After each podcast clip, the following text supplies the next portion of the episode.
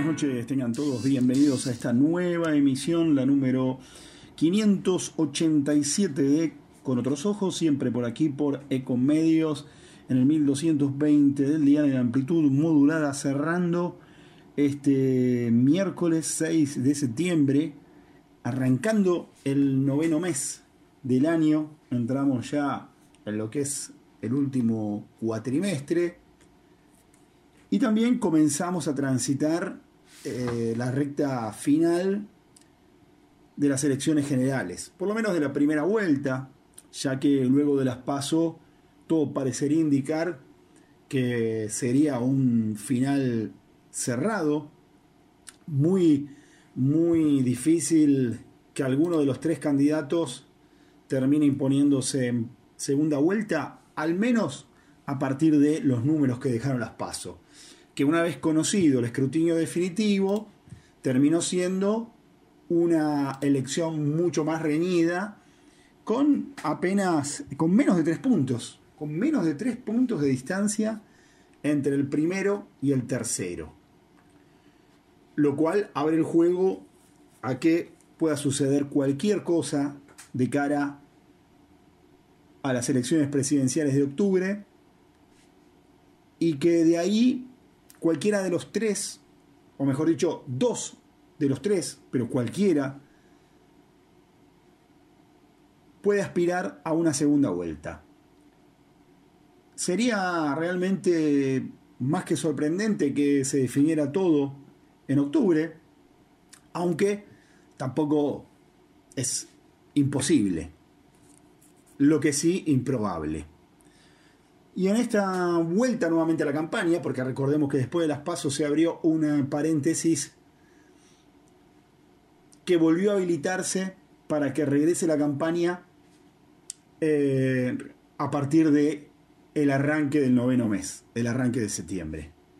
Y ahí están. Entonces los tres principales candidatos, los que consiguieron los famosos tres tercios, de los cuales habló en algún momento la vicepresidenta Cristina Fernández de Kirchner, y muchos quedaron desconfiando de esa idea. Más que nada no lo veían a Javier Milei tan, tan, tan adentro de uno de los tercios, y fue sin embargo el que lideró el asunto de los tres tercios. Y teniendo en cuenta esto, Arrancaron entonces tanto Javier Milei de la Libertad Avanza como Sergio Massa de Unión por la Patria, como Patricia Bullrich de Juntos por el Cambio, esta recta final de cara a las elecciones generales. De los tres, a priori quedarían dos. Como dije antes, sería realmente más que sorprendente llegar al domingo electoral de octubre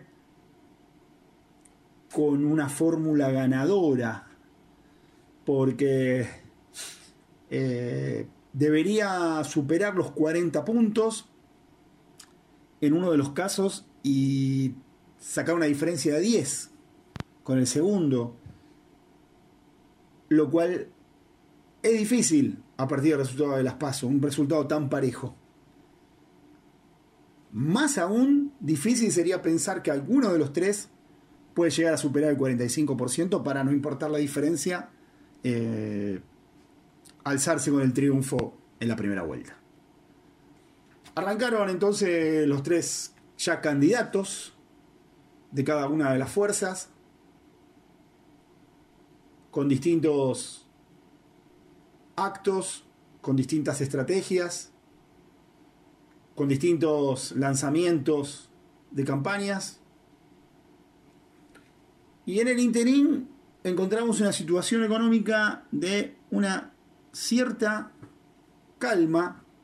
Obviamente, la semana que viene se va a conocer el índice de inflación de agosto y ahí seguramente eh, va a haber reacción sobre todo porque se espera que por primera vez en más de 20 años haya un índice de inflación mensual de dos cifras. lo cual además empieza a acelerar la inflación hacia una proyección anual que estaría acercándose al 150%. En estos días se movió bastante el ministro de Economía junto con su equipo para tratar de contener el efecto producido por el mismo, con la devaluación adoptada al día siguiente de las pasos del 20%, lo cual ya sabemos cuál es el efecto que tiene en la economía argentina cualquier movimiento del dólar. Si lo tiene el dólar blue, ¿cómo no lo va a tener el dólar oficial? En esta. Entonces, en, este tren de tratar de detener una inflación que ya se descuenta que para agosto cerró en dos dígitos, el punto saber qué dos dígitos son, porque no es lo mismo un 11 que un 15, por ejemplo, o un 10, que un 14. Y apunta a tratar de que la inflación de septiembre, que se va a conocer en octubre y se va a conocer previo a las elecciones generales, sea entonces nuevamente un número de un dígito. Uf, situación recontra difícil. Primero porque depende en qué número termine la inflación de agosto, el arrastre va a ser importante. Entonces, como dije antes, si termina en 10, va a tener un arrastre, si termina en 14, va a tener otro arrastre. O sea, cuanto más arriba termine de 10, más difícil va a ser entonces conseguir que la inflación de septiembre no vuelva a ser de dos dígitos. El gobierno tendría que lograr, aunque los números ya están jugados, que la inflación de agosto no haya superado por mucho los 10 puntos, que sea 10, algo. Y ahí puede llegar a aspirar a que la inflación de septiembre sea 9, algo. Y ya con eso muestra que logró eh, reducir los efectos de la devaluación. Efectos que obviamente golpean el bolsillo fuertemente, que ya están deteriorando de manera importante el poder adquisitivo, porque además apenas se conoció la devaluación, hubo una remarcación feroz de precios. Hace poco se conoció eh, la inflación, por ejemplo, en la ciudad de Córdoba. En la provincia de Córdoba, perdón. La inflación en la provincia de Córdoba dio arriba de 12%. 12,15 creo que fue el número exacto. Eso de alguna manera está dando una idea de lo que se puede llegar a esperar de lo que vaya a acontecer con el IPC a nivel nacional. Eh, mañana va a salir el IPC de la ciudad de Buenos Aires, con lo cual va a reforzar un poco eh, esta idea de, que, de cómo va a terminar siendo el IPC de agosto. Pero el número de Córdoba ya de alguna forma está instalando fuertemente lo de las dos cifras. No escapa a que difícilmente una provincia pueda diferir tanto del indicador nacional. Puede diferir por décimas, puede diferir, diferir por un punto, pero por más de dos puntos que sería si la inflación nacional diera debajo de 10, estaría difiriendo en más de dos puntos, difícil, muy difícil. Mañana la ciudad de Buenos Aires va a publicar entonces su índice de precio al consumidor y ahí ya se estará empezando a perfilar y a confirmar cuál es el número. Si está en el orden de la inflación de Córdoba, caberá esperar una inflación nacional alrededor del 12 podría llegar a ser menor, podría llegar a ser de 11, por supuesto.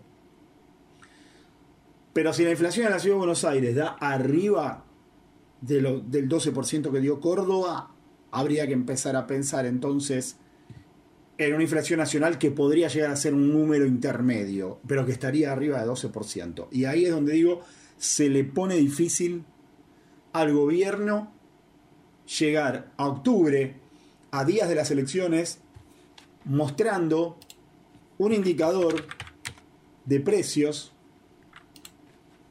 que sea inferior a los dos dígitos, como es la idea a partir de esto que yo les contaba antes, que es eh, los, los, acuerdos de precios que fue cerrando bastante rápidamente, hay que reconocerlo, Sergio Massa.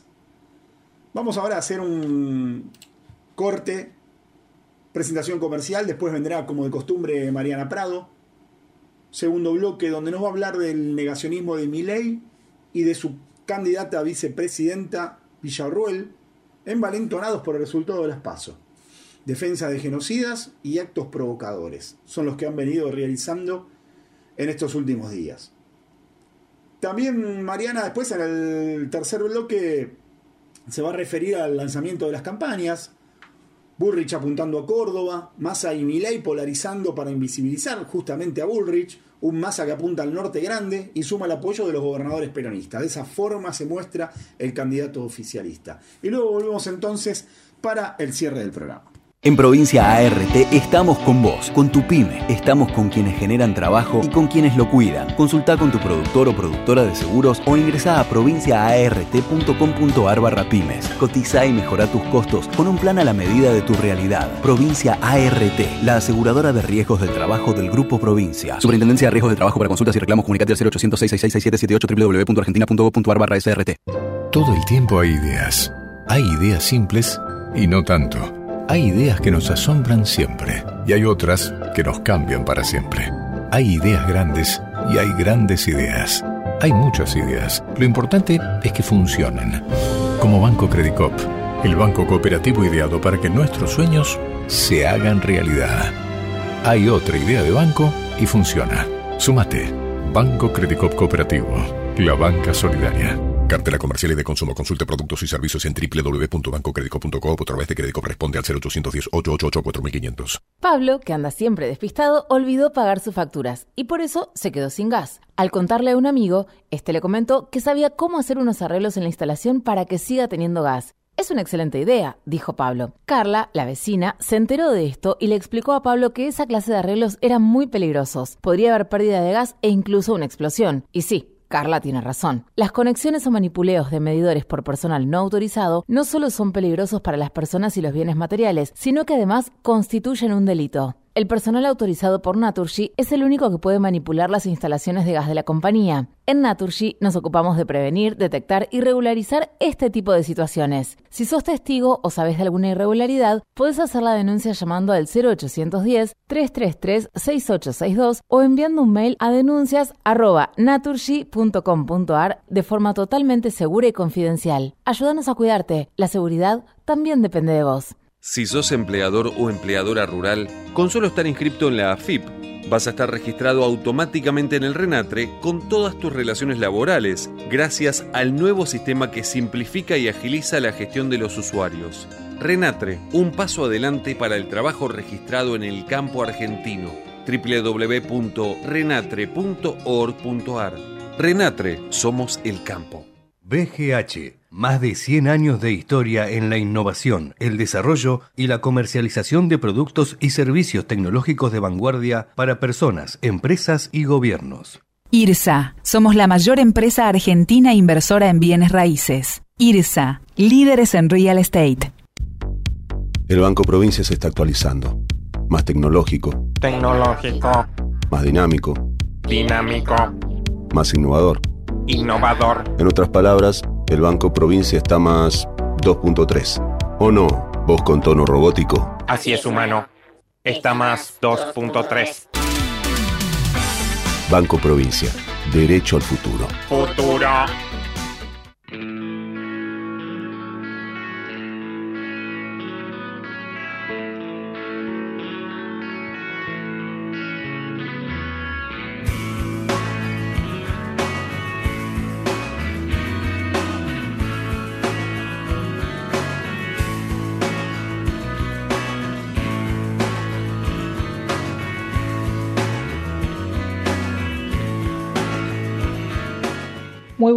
A todos y todas. Buenas noches, Leandro. Muchas gracias. En este nuevo miércoles en Con otros ojos, tenemos que hablar de cosas que tal vez pensábamos que no íbamos a tener que volver a hablar en la Argentina luego de 40 años de democracia, pero que sin embargo vuelven a tomar forma, vuelven a tomar fuerza a partir de el triunfo de Javier Milei en Las Paso. Hasta ahora, eh, Juntos por el Cambio había esbozado algunos intentos por eh, negar, olvidar o esta idea de dar vuelta a la página y dejar atrás las cuestiones del pasado durante la gestión de Mauricio Macri en el gobierno nacional. Recordemos el intento del 2 por 1 para los genocidas de la última dictadura militar, que finalmente una inmensa manifestación en la calle de gente que cree y, estamos convencidos que la memoria, la verdad y la justicia es parte de nuestra historia para siempre, logró frenar, como decía antes, ese intento del 2 por 1 durante el gobierno de Mauricio Macri. También hubo expresiones negacionistas en cuanto a los 30.000 desaparecidos, poner en dudas las cifras sin entender el contexto y lo que significa ese número de 30.000 desaparecidos. Hubo muchos intentos, muchos ensayos, diría yo, de ir, como decíamos antes, intentando ocultar, intentando olvidar e intentando negar en algún punto algunas cuestiones que habían pasado. Fue un ensayo, fue un intento que no tuvo un gran avance porque hubo una gran movilización en la calle que lo fue impidiendo. Sin embargo, en las pasos del 13 de agosto pasado, la fuerza más votada fue la eh, Libertad Avanza, que está liderada por Javier Milei, una fuerza política de ultraderecha, del liberalismo más extremo, que envalentonada con esa, ese resultado de las PASO, vuelve sobre el tema que habíamos que había pasado durante o que habíamos atravesado los argentinos durante el gobierno de Macri y va un paso más allá. Ya juega un paso más allá y dice ahora negar que existió terrorismo de, Estado y hablar de un terrorismo por parte de lo que llaman grupos subversivos, montoneros, ERP y demás. Lo que vimos esta semana fue una, un, acto que tuvo que ver con eso.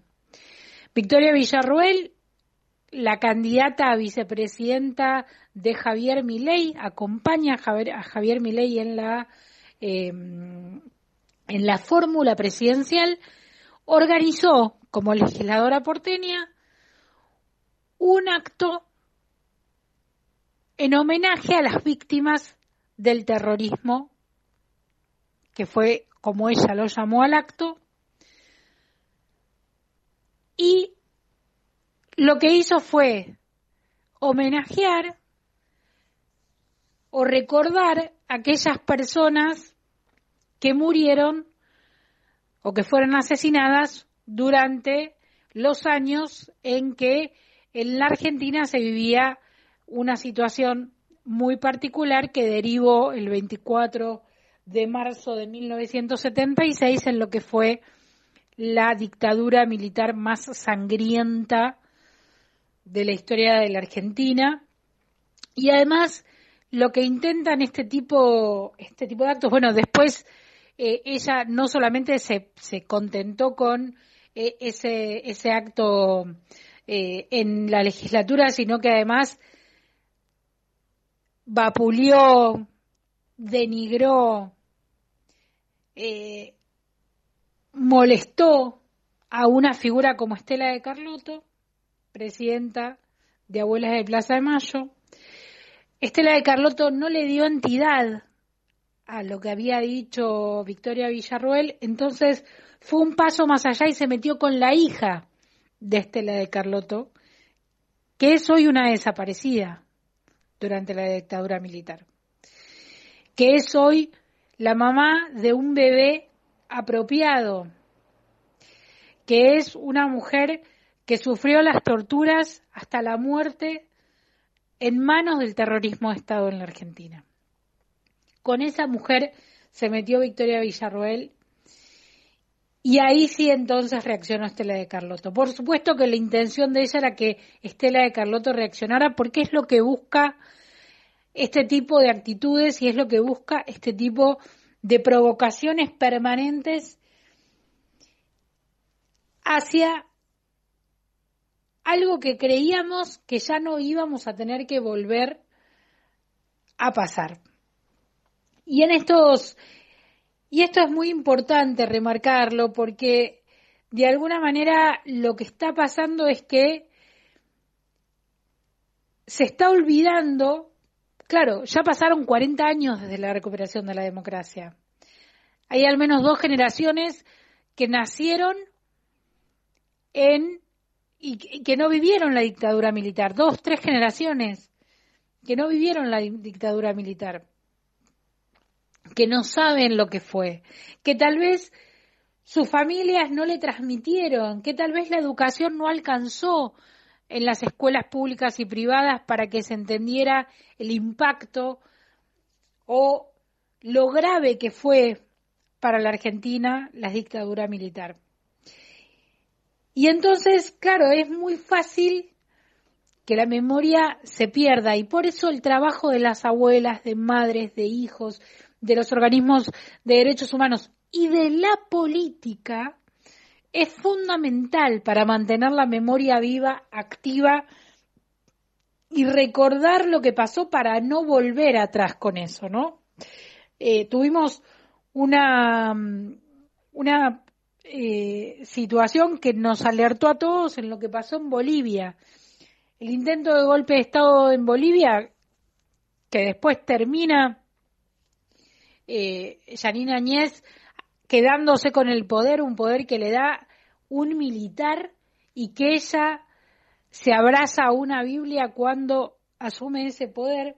Ese golpe de Estado en Bolivia encendió todas las alertas y también en ese momento parecía que la Argentina ya estaba, esa democracia estaba madura y que no iba a poder ser golpeada por este tipo de cuestiones. Y sin embargo, apenas dos años después sucede esto en la legislatura porteña y sucede lo peor, peor aún que eso, que es que casi el 30% de los argentinos votó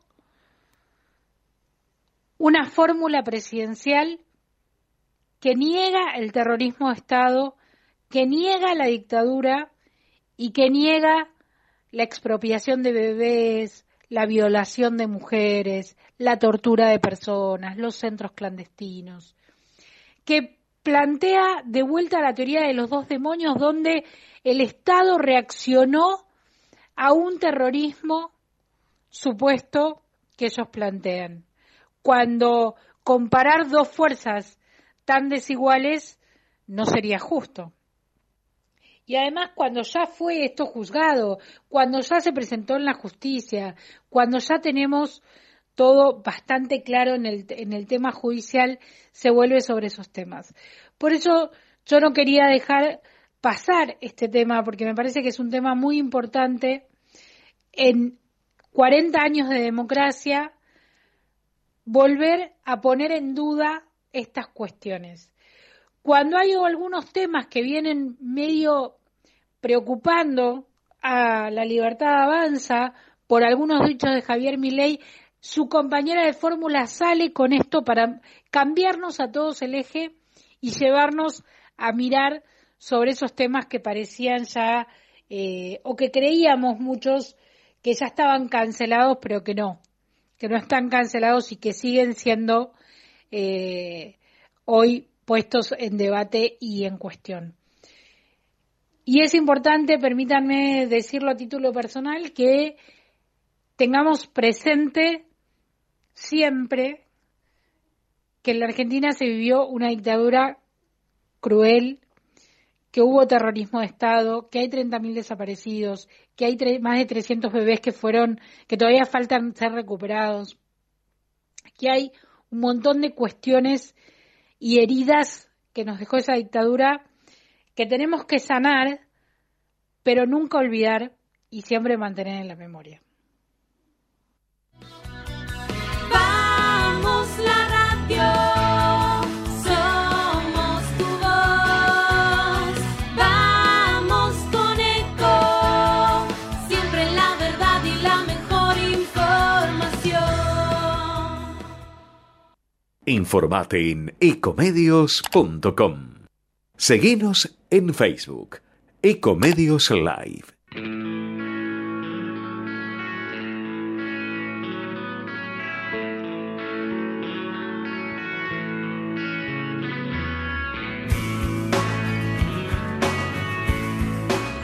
Tercer bloque en Con otros ojos. Hablábamos en el bloque anterior de lo que fue esta semana eh, la apuesta o el negacionismo por parte de una de las fuerzas políticas que hoy tiene las mayores proyecciones de ser la ganadora en las eh, elecciones de octubre, pero por supuesto que todavía quedan 45 días y todavía queda un resto de camino para el resto de las fórmulas que participan en esta contienda electoral. Además de esa fórmula presidencial de Javier Milei y Victoria Villarroel, están en juego otras fórmulas presidenciales, una encabezada por Sergio Massa, la otra por Patricia Bullrich. Y esta semana, el domingo, fue el lanzamiento de la campaña. A partir del domingo pasado ya todos los candidatos pueden volver a hacer campaña para las elecciones generales de octubre. Pero va a haber diferentes relanzamientos. ¿Y qué es lo que está mirando cada uno? Bueno, Patricia Bullrich presentó sus equipos técnicos. Primera cuestión. Anunció que Carlos Melconian va a ser su ministro de Economía en caso de ser electa presidenta. Un dato no menor. ¿Y por qué no es menor? Porque Melconian no era de su círculo de mayor confianza. Quien estaba eh, primero en la lista para ser ministro de Economía era Hernán Lacunza. Sin embargo, algunas cuestiones que tienen que ver con problemas de comunicación de Bullrich, con problemas que tienen que ver con eh, la economía concretamente, porque mm, Bullrich se enfrenta, los tres candidatos que están mejor posicionados para, para la contienda eh, uno es economista, Javier Milei, el otro es ministro de Economía, Sergio Massa, y Patricia Bullrich, que tiene algunas dificultades, al menos para transmitir las ideas de su espacio político en términos económicos, y que, eh, bueno, ha tenido bastantes, ha cometido bastantes errores, como por ejemplo el de decir que va a entrar con una cámara a las bóvedas del Banco Central para mostrar las reservas que tiene la Argentina, cuando todo el mundo sabe que eh, las reservas no son una caja de seguridad de un banco, eh, sino que hoy están eh, de otra manera, de manera electrónica, básicamente conservadas. Bueno, esos errores y una serie de preguntas que no podía, que no ha podido responder en cuanto a cuáles van a ser sus medidas económicas, hicieron que necesite un buen vocero.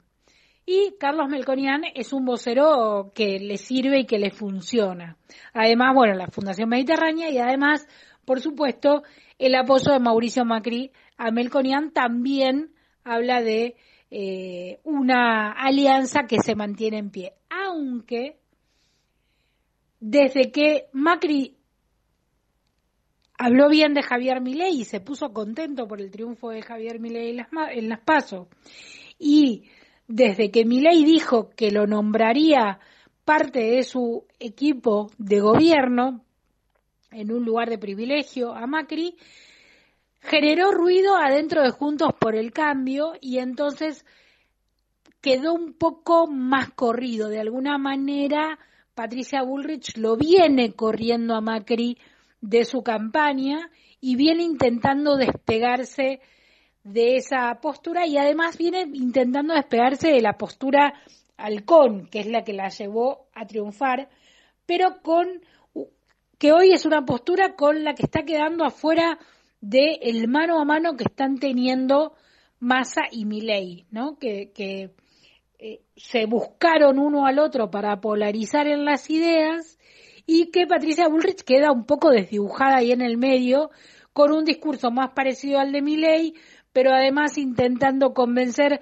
los votos de la reta que son más parecidos para lo que propone Massa. Entonces quedó medio en el medio un poco desdibujada, valga la redundancia. ¿Qué pasa del otro lado? La otra fórmula, la de Sergio Massa y Agustín Rossi. Bueno, Massa va a lanzar el sábado su campaña, relanzarla.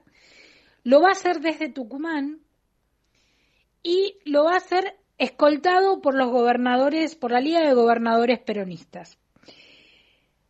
Tucumán no es un dato menor. ¿Por qué? Porque en el norte argentino, en lo que se llama Norte Grande, el peronismo tenía casi una hegemonía total y absoluta, a excepción de Jujuy, en manos de Morales desde las últimas elecciones, a excepción de Salta, a excepción de Misiones, donde hay un gobierno eh, local que generalmente mm, termina cerrando con eh, los, oficialismos y de Corrientes, que es eh, radical de, de Juntos por el Cambio, el resto de las provincias del norte acompañaban tradicionalmente al peronismo. En estas elecciones se vio una realidad bastante diferente. El peronismo perdió San Juan, tiene dificultades para ganar Chaco, al menos perdió Capitanich las PASO, hay que ver en las generales qué es lo que sucede. Y hay otra, algunas dificultades que está teniendo entonces el peronismo ahí en retener. Y además el resultado de las pasos nacionales. Javier Milei ganó en casi todo el país, sabemos ganó en 16 provincias, pero incluidas las del norte, excepto Entre Ríos, excepto Chaco, Catamarca, Misiones y Corrientes, ganó en el resto de todas las provincias. Acá tiene un problema el peronismo, porque tiene que intentar recuperar esas provincias donde habitualmente tenía una hegemonía y ahora no. Y esta es la elección de Tucumán tiene que ver con eso. En Tucumán, Javier Milei ganó. Sin embargo, eh, no hizo una mala elección eh, Sergio Massa o Unión por la Patria, pero no hizo las elecciones que venía haciendo. Y además, Tucumán es la sexta provincia en cantidad de electores. Por eso, un cambio en el tono o en, en el resultado de la elección general en Tucumán puede ayudar al resultado general. Por encima están la provincia de Buenos Aires, Córdoba, Santa Fe, eh, la ciudad de Buenos Aires y Mendoza. Pero es importante Tucumán. También Massa apunta a Córdoba, donde Bullrich también apunta. Bullrich apunta al voto útil, a decir, eh, a, a, a, romper con esa idea del voto útil a mi ley y que entonces la acompañen a ella, y Massa apunta al voto de Schiaretti. Hoy, abro un paréntesis, también tuvo, ayer, perdón, también tuvo un, eh, un dato particular. Burrich le pidió a, públicamente a Schiaretti que baje su candidatura y automáticamente el cordobés le dijo que no la va a bajar, pero además Randazo, que es el compañero de fórmula de Schiaretti salió a decir que no es parte de la democracia y que todos los que quedaron en carrera tienen derecho a presentarse. Un tiro que no le terminó saliendo bien a Bullrich en esa en ese inten- intento por sumar los votos de Schiaretti. Y sin embargo, un Massa que ahí logró sumar a, eh, a la hija de De la Sota, que, bueno, eh, empieza a cada vez estar más cerca de Sergio Massa. Sergio Massa que en los hechos se lleva muy bien con, con Schiaretti, ha tenido siempre muchísimo diálogo y este, al igual por ejemplo que con Horacio Rodríguez Larreta. Bueno, de alguna manera ahí se están disputando un voto parecido, Bullrich y Massa, solo que Bullrich también apunta al voto de Milei, a que no sea un voto útil el de los cordobeses. En este contexto está hoy la campaña.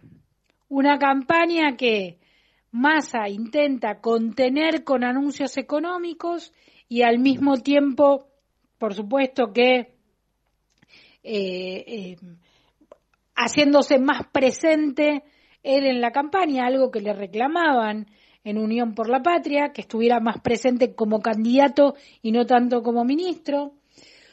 Unas apariciones que se prometen esporádicas de Cristina Kirchner, que no va a tener la centralidad, pero que sí cada tanto puede ser que aparezca. Hasta ahora no se vio en esta parte de la campaña, o desde el final de las pasos hasta acá no se vio la presencia de Cristina Kirchner, y un Milei que, lejos de hacer lo que sus asesores le dicen, que es mantenerse callado e intentar no entrar en conflictos, sube la apuesta, la redobla, y una Victoria Villarroel que para sacar algunas cuestiones y además por convicción política e ideológica hace estas cuestiones que tienen que ver con el negacionismo de la última dictadura militar. Esta es la campaña que está hasta ahora vigente y que puede, por supuesto, ir modificándose en los próximos días. Llegamos así al final de mi participación en Con otros ojos.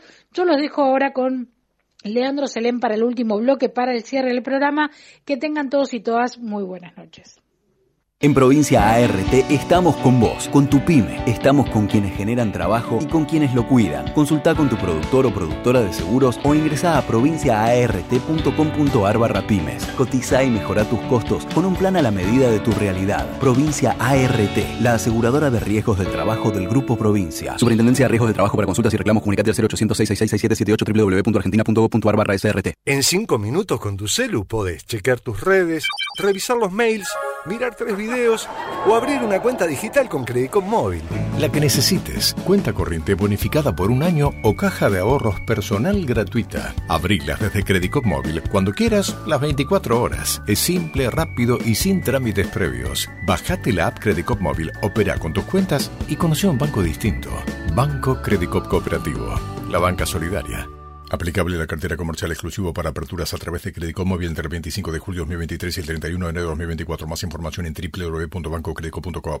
Pablo, que anda siempre despistado, olvidó pagar sus facturas y por eso se quedó sin gas. Al contarle a un amigo, este le comentó que sabía cómo hacer unos arreglos en la instalación para que siga teniendo gas. Es una excelente idea, dijo Pablo. Carla, la vecina, se enteró de esto y le explicó a Pablo que esa clase de arreglos eran muy peligrosos. Podría haber pérdida de gas e incluso una explosión. Y sí, Carla tiene razón. Las conexiones o manipuleos de medidores por personal no autorizado no solo son peligrosos para las personas y los bienes materiales, sino que además constituyen un delito. El personal autorizado por Naturgy es el único que puede manipular las instalaciones de gas de la compañía. En Naturgy nos ocupamos de prevenir, detectar y regularizar este tipo de situaciones. Si sos testigo o sabes de alguna irregularidad, puedes hacer la denuncia llamando al 0810-333-6862 o enviando un mail a denuncias.naturgy.com.ar de forma totalmente segura y confidencial. Ayúdanos a cuidarte. La seguridad también depende de vos. Si sos empleador o empleadora rural,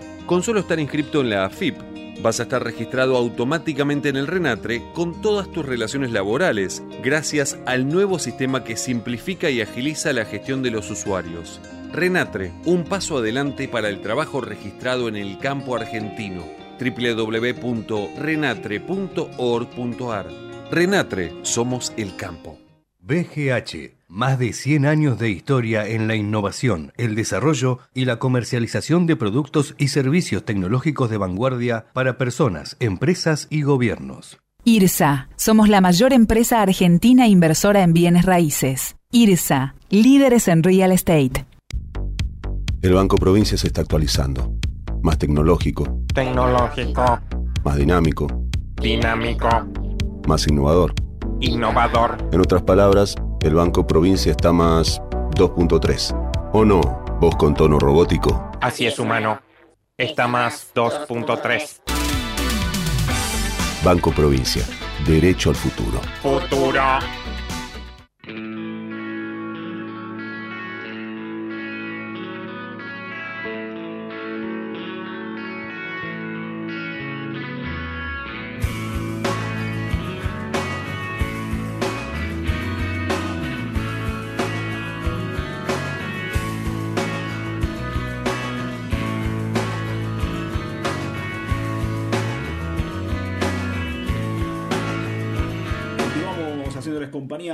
Medianoche, para lo cual falta tan solo algunos minutos para cerrar esta emisión, la número 587, también para que se termine este miércoles 6 de septiembre.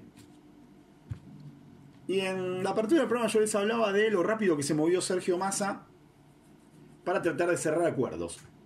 Acuerdos que se anunciaron, supuestamente están cerrados, habrá, que, habrá que ver si se cumplen como de costumbre, ¿no? O sea, estamos acostumbrados a asistir a anuncios de acuerdos de precios que después no se cumplen. Eso ha sucedido mucho en diversas oportunidades. Y esta no sería por qué una distinta.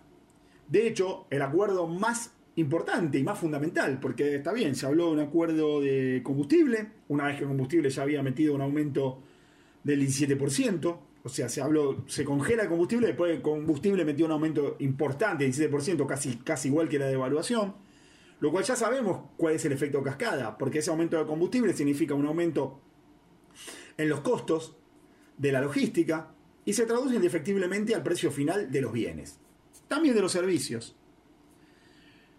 El asunto es que se también alcanzó un acuerdo con las prepagas para congelar, congelar para sectores menos pudientes que acceden a la medicina prepaga, que tampoco son los menos pudientes de, de- la economía en general, porque los menos pudientes no acceden a la prepaga.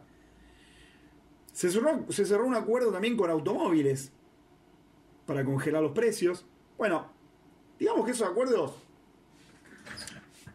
tienen un nivel de importancia, pero no abarcan a la mayoría de la población. La mayoría de la población no tiene prepaga, la mayoría de la población no compra vehículos. Y- sin embargo, de lo que sí atañe a la mayoría de la población, se alcanzó solamente un acuerdo de precios con respecto al pan, con respecto al kilo de pan. Porque después, el, el acuerdo, el gran acuerdo, el precio justos, el precios cuidados, el precios como sea que le quieren poner después el adjetivo calificativo, de 5.000 productos, con todas las cadenas de supermercados y autoservicios del país, con todos los productores de alimentos, bebidas y artículos de higiene, tocador, limpieza y de primera necesidad del país, con todos los intermediarios, con los mayoristas. Bueno, ese acuerdo no está. Se han emitido resoluciones con estímulos para que voluntariamente accedan a este acuerdo.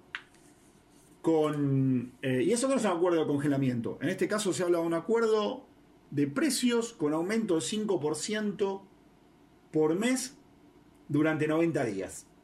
Después a revisar cómo continúa el asunto. ¿no? También después ya se hicieron las elecciones generales y habrá otro perfil, otra necesidad, otra urgencia o no por parte del gobierno. El asunto es que estos acuerdos no se terminan de cerrar, que son los más importantes, que son los que más atañan al bolsillo de la población. Alimentos, bebidas y artículos de primera necesidad de la canasta básica.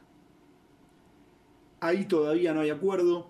Las empresas productoras de alimentos y otros productos más importantes del país, las 10 principales no quieren firmar el acuerdo.